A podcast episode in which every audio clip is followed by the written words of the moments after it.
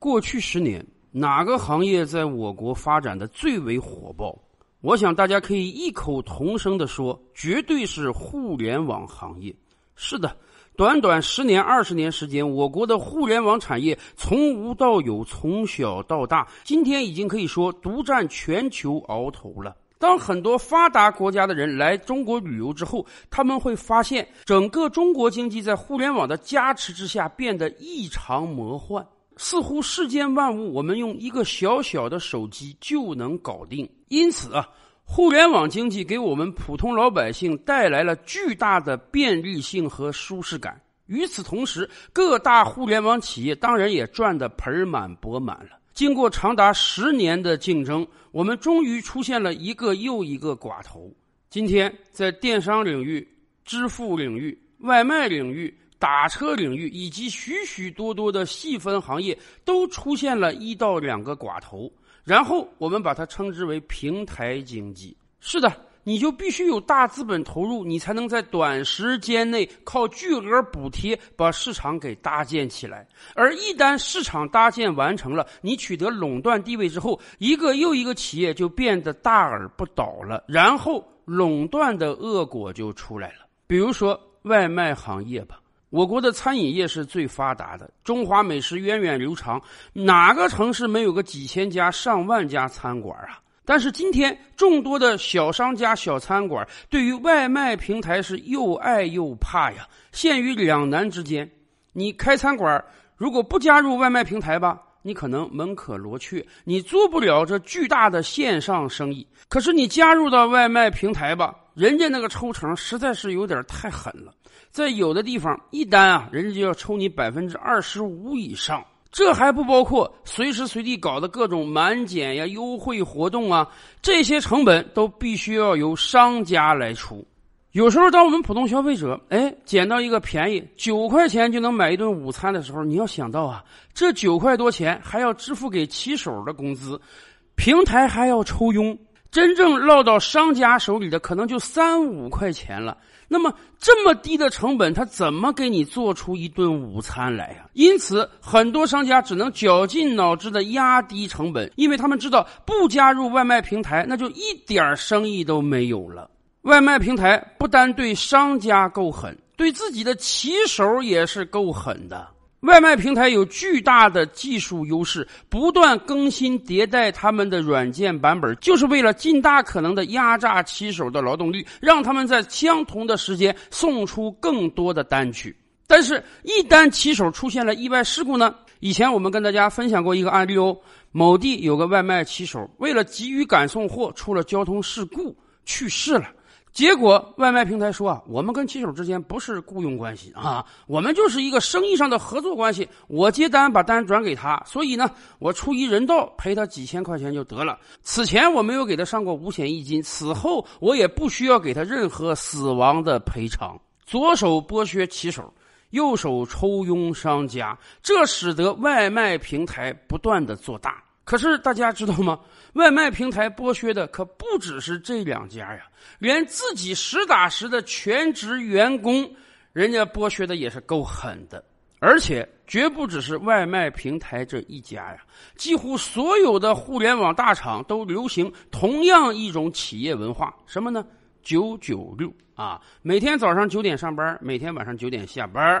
一天工作十二个小时，每周还要工作六天，这初初算起来啊，你每周的工作时长就七十多小时，快八十小时了。大家知道吗？根据我国的劳动法，每天应当工作八小时，每周应当工作五天，你每周的总工作时长应当四十小时就够了。可是现在很多互联网大厂流行的文化，你不干到八十小时，你简直愧对这个工资。甚至有人总结说啊。在互联网大厂工作，你还要学会一个技能，什么技能呢？下班的技能。按道理讲，上班下班这有什么技能可言吗？在传统企业，上班打卡，下班打卡，到了时间你就背上行囊离开办公室就 OK 啦。有要好的同事，大家还可以下班聚一聚，喝上两杯，享受一下幸福生活。然而，在互联网大厂，下班绝对不是这种景象。下班的时候呢，你一定要做到悄无声息的，千万不要让你的同事，尤其是你的领导发现，哎，你怎么准时准点下班了？任何时候啊。你下班的动作都应当像上厕所一样，让人家感觉到你只是偶尔出去溜了个弯处理一点事情，马上还要回来再加班才行。没办法，当一个企业盛行加班文化之时，你不加班，你就是另类，你还待得长吗？甚至。有很多互联网人总结到啊，为了让同事和领导感觉到你一直在办公室待着，那么平时你最好上下班不要带包，哎，你的包永远要摆在你的工位上，你的什么家钥匙啊、公交卡一定要随时随地的摊在你的桌子上，给人造成一种你一直在单位的错觉。甚至当冬季来临之时啊，你得给自己准备两身羽绒服，一件呢永远放在你的椅子上，而另一件才是上下班穿着用的。这样有一个好处啊，就是随时随地都会有人发现你的羽绒服还在椅子上。大冬天的不穿厚点怎么出行啊？所以大家就会觉得你一直在加班。更有这个科技爱好者，人家说我准备搞一个茶杯，茶杯里呢放一小块干冰，这样随时随地大家都会觉得我这个杯子啊还冒着热气呢，说明我刚刚打了一杯热水，我正在加班呢。大家看到了吧？畸形的企业文化，畸形的加班文化，已经把我们的普通劳动者摧残到了什么状态？甚至有些互联网大佬还站出来为九九六辩护。人家说九九六是福报啊，是啊，公司让你加班，你才能赚到更多的加班费。至于摧残你的生命和健康，那恐怕是三十五岁以后的事儿。反正三十五岁以后的人再找工作也不那么好找了。还有的互联网大佬拿自己举例啊，人家说我一天就睡四个小时，我哪只是九九六啊，我简直是零零七啊，我全身心的都扑在公司上啊。是啊，咱们且不说你作为老板、作为股东，这个公司赚的所有的钱跟你是最直接相关的，你不上心谁上心呢？还有一点更关键的是，老板的零零七和员工的九九六，他能是相提并论的吗？有多少老板敢拍着胸脯保证说他的零零七就是一天到晚连轴转，什么休息时间都没有呢？而这一切显然到了应当改变的时间了。靠压榨员工获得的利益，这既不合法也不合情。所以啊，最近一段时间以来，我们确实欣喜的看到了很多互联网大厂都在变化。比如说，京东集团老板前两天可宣布了啊，要用两年的时间给自己的快递员工涨薪。现在，京东大部分员工一年能拿十四薪，多那两个月相当于年终奖嘛。两年之内，京东要把十四薪调到十六薪。甚至刘强东还放下豪言壮语啊，未来京东员工赚的钱应当不低于县长。不光京东啊，还有很多互联网大厂也开始改变了。比如说，有很多企业就在今年取消了大小周。什么叫大小周呢？哎，有的企业直接规定啊，我们隔周双休，也就是说。每两周你有一个周六，你是法定要过来上班的，那都不是加班啊！排工作日程就把那天排成工作日了。如果说以往的九九六还是这个员工啊迫于工作量大加出来的，有些互联网大厂干脆把法定的节假日就变成了工作日。而在今年以来，确实有很多大厂已经取消了大小周制度，这确实是一个好的表现。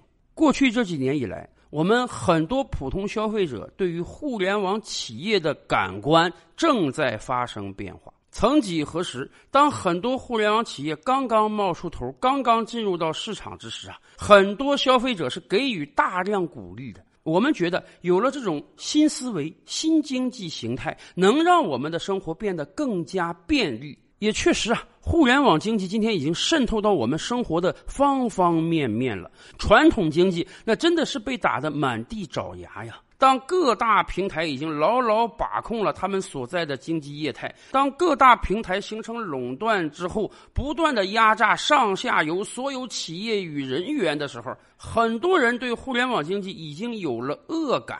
在这样一个状态下，如果还进一步压榨自己的员工，那是不是？